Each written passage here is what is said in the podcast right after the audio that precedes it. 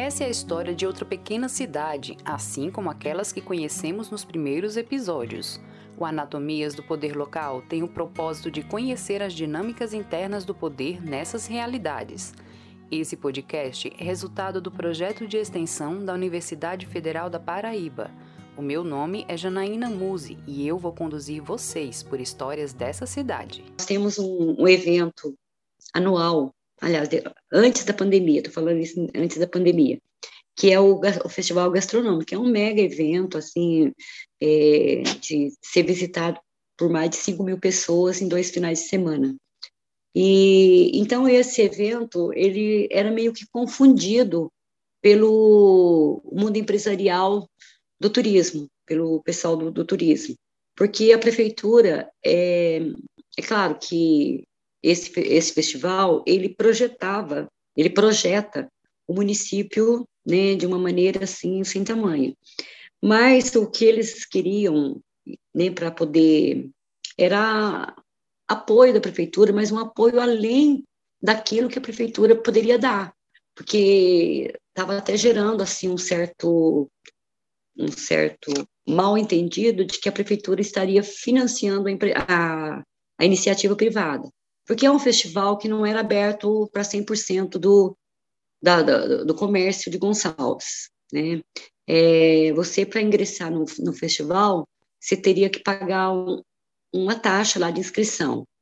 E é claro que isso acabava selecionando e excluindo, né, selecionando quem tinha mais poder de compra, né, mais poder de venda, e, e, e selecionando a, a, aqueles que já tinham nome, que tinha condições né, de estar tá se mantendo né, ali no município.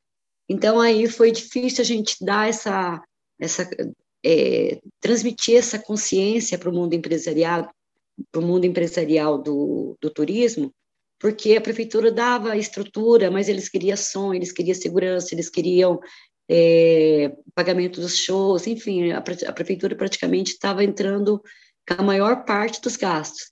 Então, foi complicado durante essa negociação a gente chegar a um consenso de que era realmente é, era uma iniciativa privada né, que estava sendo beneficiada e, e que não estava sendo universal, não era para todos. Então, acho que nós conseguimos já no. A, as discussões foi, foram no primeiro e segundo ano da administração. Já no terceiro e no quarto ano já foi mais tranquilo, eles entenderam que realmente quem tinha que realmente é, financiar a maior parte do, do evento era os, o pessoal envolvido, né, o, na questão da, principalmente da gastronomia, o artesanato, enfim, o que tava, queria participar. Essa é a história de um pequeno município do estado de Minas Gerais que teve seu potencial turístico explorado como um fenômeno dos últimos anos. Muitos empresários que vieram de São Paulo para cá, de outras localidades, pessoas daqui de Gonçalves mesmo, que estão investindo na área do turismo. E é claro que o turismo ele é uma indústria, que eu chamo indústria sem chaminé, que ele, além de trazer né, muitos benefícios, ele faz com que a, o município cresça também. Então, hoje, toda a nossa área de construção civil, que já começou, já tem mais ou menos 20 anos de caminhada essa, esse desenvolvimento, é, é, muito, é muito alto o desenvolvimento, o crescimento da, da construção civil, é interessante observar como, mesmo diante de um novo setor econômico com grandes potencialidades e principalmente com novos atores no local, ainda existe uma disputa entre o que é papel do setor público e o que deve ser feito pelo setor privado. Esse é o desafio de se falar em termos de políticas públicas, e quem vai nos conduzir pelas histórias desse município é uma prefeita que pautou sua vida para fazer políticas públicas falava assim, mas você nunca foi vereadora, já vai, vai se candidatar a prefeito. Somente quando foi assim lançado meu nome, é que na realidade eu nunca fui política, essa política de fazer essa política partidária, certo? Eu sempre trabalhei pelas políticas públicas e isso acabou que projetando meu nome. Quando eu fui convidada para vir para Gonçalves, para vir trabalhar na prefeitura de Gonçalves em 97, eu peguei um, um município praticamente é, na fase mais primitiva que o município pode se encontrar.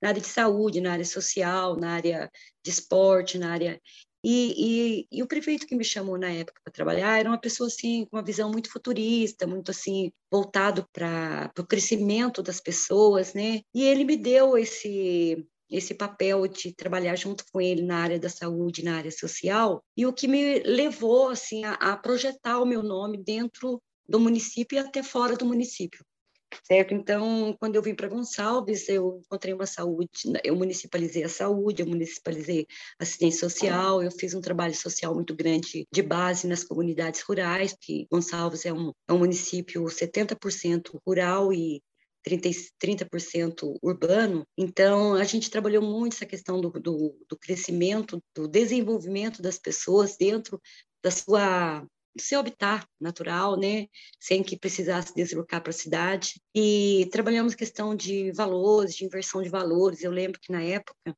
quando eu vim para Gonçalves, a gente fez um levantamento, só para você ter uma ideia de como a, a, o município ainda vivia de uma forma assim bastante primitiva. Nós, tínhamos em torno de nós fizemos um levantamento em torno de 100, 150 famílias que não tinham banheiro, mas que tinha antena parabólica, certo? Que na, em 97 era uma coisa assim muito bem caro, né? Digamos, na época custava mil reais uma antena parabólica, se fazer um banheiro simples custava 500. Né? Então a gente, eu, eu, eu, fiz muito esse trabalho com a com a comunidade é, no sentido do, do, desenvolvimento das famílias, né? Das pessoas ali dentro do seu habitat. Outra coisa também que a gente trabalhou muito foi ligado à educação, né? A gente acabou assim identificando muitos muitas situações assim de crianças com deficiência, que, a, que às vezes as professoras não tinham essa, aquela condição técnica de identificar que não era uma criança de mau comportamento, e sim que ela tinha um distúrbio.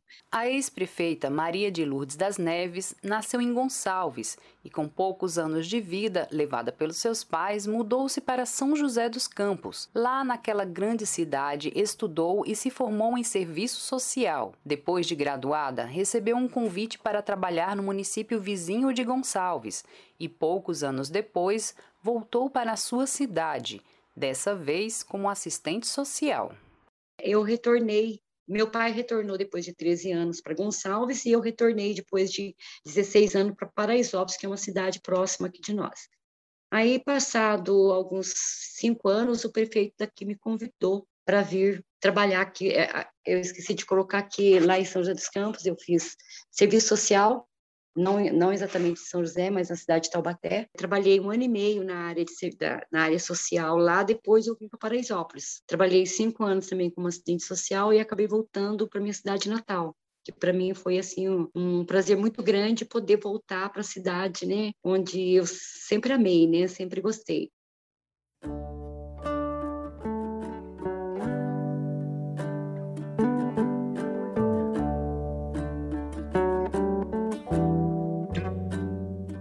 Como resultado de anos de trabalho com políticas públicas e dedicação ao serviço público, o seu nome quase que naturalmente passou a ser pensado como uma possibilidade para assumir a política no município.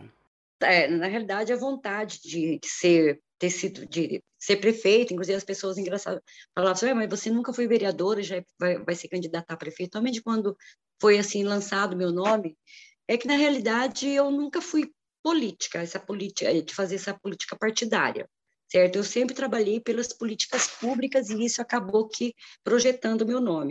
Então, a sua chegada não é fruto de uma projeção de um personagem político, mas foi uma construção cotidiana no município. A chegada até o gabinete, né, a chegada até a, a não foi assim uma, uma vontade, ah, eu sempre tive aquele, aquela vontade de ser prefeito. Foi uma coisa que foi acontecendo no dia a dia, é, a partir de um trabalho construído né, é, dentro do município. Uma pessoa que está diariamente atendendo o público tem os seus percalços para sair dessa ação e passar para a política. O primeiro momento do, dos desafios foi a questão de ser mulher, certo? É, nós somos uma cidade do interior do Sudeste, muito conservadora, machista, certo? E, e eu ter ganhado a prefeitura foi realmente um grande desafio, que eu sempre falava com meus colegas prefeitos, né? É, quando a gente estava em reunião, que eles reclamava disso, daqui, falou, oh, gente, vocês não conseguem se colocar no meu lugar? Eu sou mulher, que na, aqui nos 15 municípios eu era a única mulher prefeita, aqui na região nossa, do, é, que compõe aqui Itajubá, que a gente chama da, da região da MASP. É, eu sou mulher do PT, é, numa cidade conservadora, machista, ainda tenho menos de 1,50m. Certo? Então, é, é, as pessoas assim, mas é, é uma grande verdade. Tudo isso é, veio assim romper uma história de Gonçalves, uma cidade que sempre foi mandada por aqueles, por aqueles homens arrões de quase dois metros de altura, né, que tem aqui um sobrenome forte na cidade, ah, filho de fulano de tal, filho de... Né? Então, para mim, foi é, o primeiro grande desafio. Esse desafio começa, inclusive, entre os seus pares, pois, como a ex-prefeita relata, as mulheres do município não enxergavam com bons olhos a possibilidade de ter uma prefeita mulher. Eu, mulher, tive mais aceitação, tanto na candidatura quanto depois na prefeitura, pela população masculina. Uhum. As mulheres não me apoiaram tanto, sabe? Isso é engraçado, porque por isso que eu falo que eu queria muito trabalhar formação política aqui das, das escolas, para a gente poder mudar, empoderar mais a mulher, sabe? Porque eu tive mais rejeição feminino do que do público masculino. Sabe? É interessante, né? Deveria ser o contrário, né? mas não foi. Principalmente as mulheres mais da, da terceira idade, elas têm uma resistência muito grande por qualquer um de nós que tenhamos esse ato de coragem, né, de, de assumir um cargo né, no, município, o cargo mais alto, elas não têm assim uma certa, sabe, uma certa é, não, não, ignorar, mas falar, ah, mas não, não é para nós, não, não, não, devemos estar aí, deixa isso para os nossos filhos, para os nossos maridos, sabe? Ganhadora da eleição 2012, a prefeita aproveitou a boa avaliação da presidente Dilma Rousseff naquela época.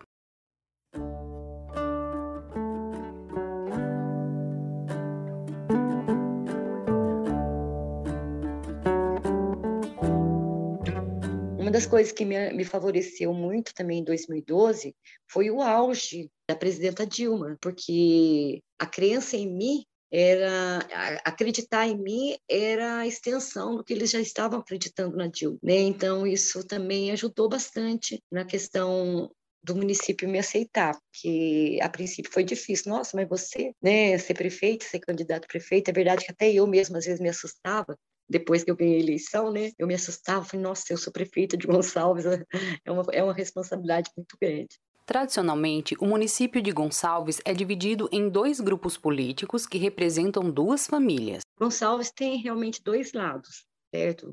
Aqui a uhum. gente chama, em Gonçalves chama é, o lado seu Eliseu, que já que é um, foi um forte político, ajudou muito no crescimento de Gonçalves, mas que já faleceu, deve ter uns 15, uns 10, 15 anos, uhum. e, e a família dos Piola, certo? Então, são duas, são dois, duas ramificações fortes que tem no município. Eu, por exemplo, eu não participo, eu não sou de nenhuma dessas ramificações. Por isso que eu te falo que a minha candidatura, a minha vitória, é, não está ligada, não estava ligada a questões políticas, sim a construção de um trabalho ao longo da minha gestão como assistente social, porque na realidade a minha família, ela não tem assim nenhum vínculo político, é uma família que não tem tradições políticas na cidade, então a, a sempre predominou esses dois grupos, né, o, o, o lado do seu Eliseu e o lado do seu do, dos Piolas. Né? É claro que a família, que o lado dos piolas, né, me apoiam, certo? Sempre me apoiaram, tanto em 2012 como em, 2000 e, em 2020, eles sempre estiveram do, do nosso lado. Mas o, o sangue político realmente está é, é, o sangue político está na veia dessas duas famílias. Uma cidade que tem suas divisões e para uma prefeita mulher sem um sobrenome e de um partido de esquerda não foi nada fácil governar. A relação entre o executivo e o poder legislativo demonstrou essa dificuldade. Com relação à Câmara Municipal, foi assim bastante complicada a nossa, a nossa relação. Tanto é que eu, durante os quatro anos, eu não fui à Câmara, eu não discuti diretamente com a Câmara em nenhum momento. Primeiro, porque eu só tinha três vereadores do meu lado. E quem me defendia realmente era só um, os, os, outros dois acabaram que neutralizando, e o outro era bastante radical, então ele não me defendia em, em momento nenhum. Eu só tive uma defesa. A relação com a Câmara foi assim, procurador com procurador. A gente trabalhava os projetos, o procurador levava na Câmara e e discutia com o procurador e eu não tive facilidade no relacionamento assim nas, nas, negociações em conversas em reuniões. Mas a nível de aprovação dos projetos que eu encaminhei eu acredito que eu me lembro que foram dois projetos que foram rejeitados. Os outros todos foram aprovados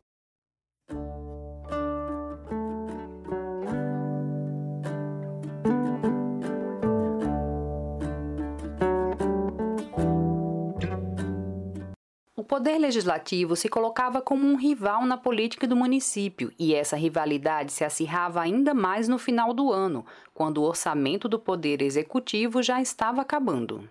Que a gente precisava somente a partir do segundo semestre, a gente pedia, era uma, já é uma rotina, já é um, um hábito, assim, não é um hábito, já é, um, é histórico no município, por conta de, a partir de setembro, todas as prefeituras entram no vermelho, né? porque até, até agosto a gente tem FPM, a gente tem um FPM bom, a gente tem é, IPTU, a gente tem IPVA, a gente tem ISS, enfim, são, são verbas que acaba sustentando a prefeitura por um tempo bom.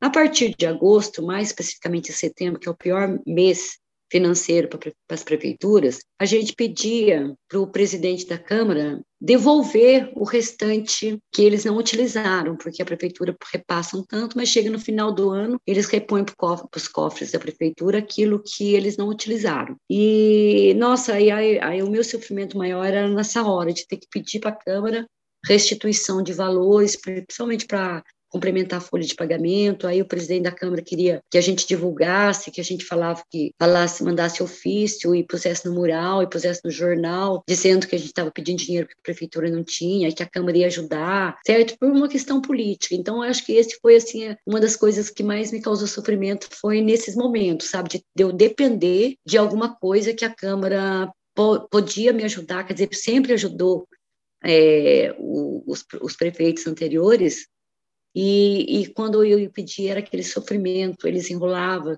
deixava assim para é, aceitar, né, devolver o dinheiro faltando uma hora para as 17 horas, assim, aquela coisa assim mesmo de tortura psicológica. Eles sabiam que a importância desse dinheiro somente com relação ao folha de pagamento. Essa escassez de recursos não é somente resultado de uma gastança por parte do governo executivo, como algumas pessoas podem pensar, mas essa escassez pode ser resultado do desafio de ser governo, atender às urgências e lidar com as instabilidades econômicas que afetam a arrecadação local.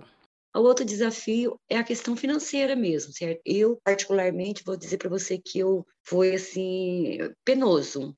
A minha gestão foi penosa, porque você vê, eu peguei exatamente o período da crise econômica, do início da crise econômica, 2014, onde iniciou, né, todo. Peguei a crise política, né, o impeachment da Dilma, né, e eu era do PT, né? Então, e ainda peguei aqui no município uma coisa que foi assim um, um, uma coisa assustadora para todo mundo, que foi uma crise hídrica, que as nossas minas na zona rural é, acabaram muitas secando, a gente teve que abastecer muitas comunidades com caminhão-pipa. Então, aí você programa para fazer determinada obra ou determinado projeto dentro de alguma área da saúde, educação, social, esporte, aí de repente vem uma outra situação que te interrompe de fazer aquilo e você tem que desviar os olhares para aquilo. Depois, passado, logo em seguida dessa crise hídrica, nós tivemos várias trombas d'água aqui, de ter que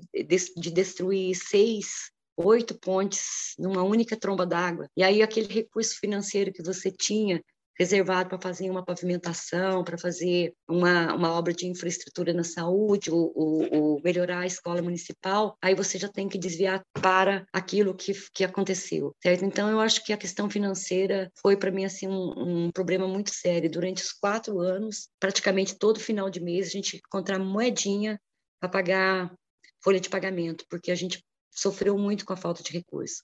Para fortalecer sua governabilidade, a prefeita passou a fomentar os conselhos comunitários como os espaços para fazer parcerias e dar voz à comunidade. Eu considero que o meu, os maiores apoiadores que eu tive durante a gestão, foi uma coisa que eu tentei fortalecer no máximo, foram os conselhos comunitários, certas associações comunitárias, é, que eu procurei sempre, desde o começo, desde a, desde a época minha como assistente social, estruturar bem as comunidades, formar os conselhos, dar uhum. autonomia para eles é, é, dentro da, da, das ações ali do bairro, todas as reivindicações que chegavam até mim com relação às demandas das, da, das comunidades, eu procurava dar prioridade.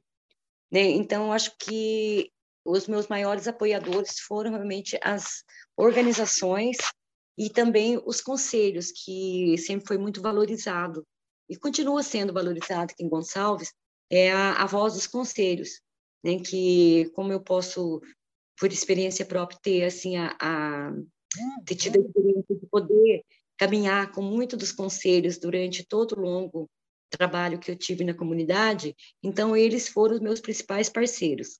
O setor econômico do turismo passou a ser um importante interlocutor, pois trazia demandas junto à prefeitura, mas esse setor foi organizado coletivamente para fazer frente nas negociações. Ao turismo, aí sim a gente teve muita reivindicação, a gente tem, tem teve não, tem até hoje, é, porque eles logo que chegaram em Gonçalves, logo que, que o turismo começou a tomar corpo, né, e eles já é, eles já se, já se organizaram, organizaram numa associação. E aí essa associação é, é claro, bem mais fortalecida, então eles tinham maior acesso né, para tudo que, que eles precisavam, eles estavam na prefeitura. Eles reivindicavam mão de obra qualificada, por conta disso a gente ampliou o, o número de carros que ia para as universidades e escolas técnicas já para atender a população de Gonçalves, no sentido de que essa população não saísse daqui. Então eu considero isso uma reivindicação da não só da população, mas principalmente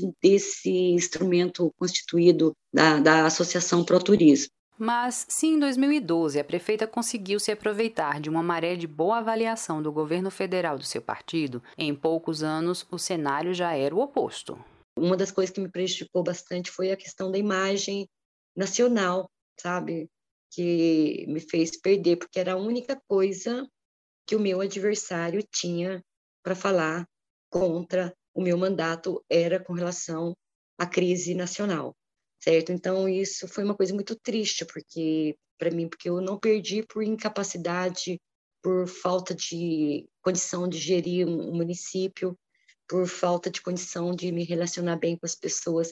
Eu, eu perdi uma eleição por conta de uma de uma crise midiática que estava acontecendo, né, no Brasil, né, e que as pessoas somente no município conservador como Gonçalves, acabou levando muito a sério. Então, eu, o principal motivo que me levou a perder a eleição foi realmente a crise política instalada no Brasil em 2015, 2016. Nem tudo é perdido em um governo que se propõe a dialogar, ser transparente e construir uma relação ao lado dos moradores. Mesmo derrotada nas eleições de 2016, Lurdinha retorna como vice-prefeita na eleição de 2020, dessa vez filiada a outro partido, e o principal é reconhecer como sua ação como prefeita pôde melhorar a autoestima da cidade e de seus territórios. Lá ainda embaixo no asfalto, que é o bairro Córrego da Foice, ele era um bairro, assim, praticamente, eu considerava que era esquecido pelo, pela prefeitura, porque ele fica a 20 quilômetros de Gonçalves e a, a 6 de São Bento do Sapucaí. Então, a relação com, Sapucaí, com São Bento do Sapucaí é muito maior que com Gonçalves.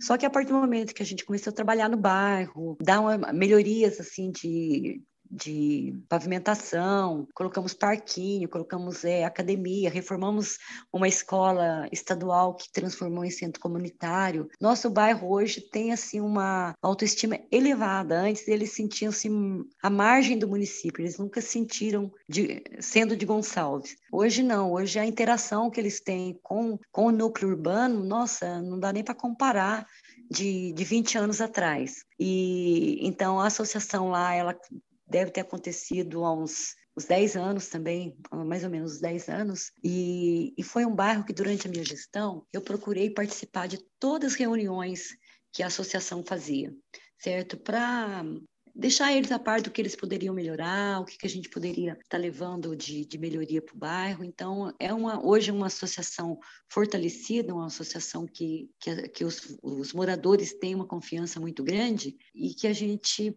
percebeu assim essa mudança muito grande nos últimos dez anos em termos assim as pessoas são mais é, têm uma relação muito boa entre elas elas vêm para a cidade elas compram em Gonçalves elas usam a saúde de Gonçalves. Ele, os filhos que estudavam todos em São Bento e Paraisópolis a maioria hoje vem para Gonçalves. Então você vê que quando o bairro se organiza a relação dele com a prefeitura melhora. Não é porque se sentem mais fortalecidos quando eles trazem a reivindicação de um grupo né? de um, de um, de um número é, é, importante de moradores. Então, ele sabe que para cobrar vai ficar mais fácil, porque o prefeito né, vai olhar com outro olhar, porque é, é, não é uma ou duas pessoas pedindo, é uma, uma, um número de, aí de 30, 40, 50 famílias. Então, a gente percebe, sim, os bairros que são organizados, que têm assim, uma associação, que tem um, uma relação boa entre eles, essa relação com a prefeitura melhora assim, significativamente.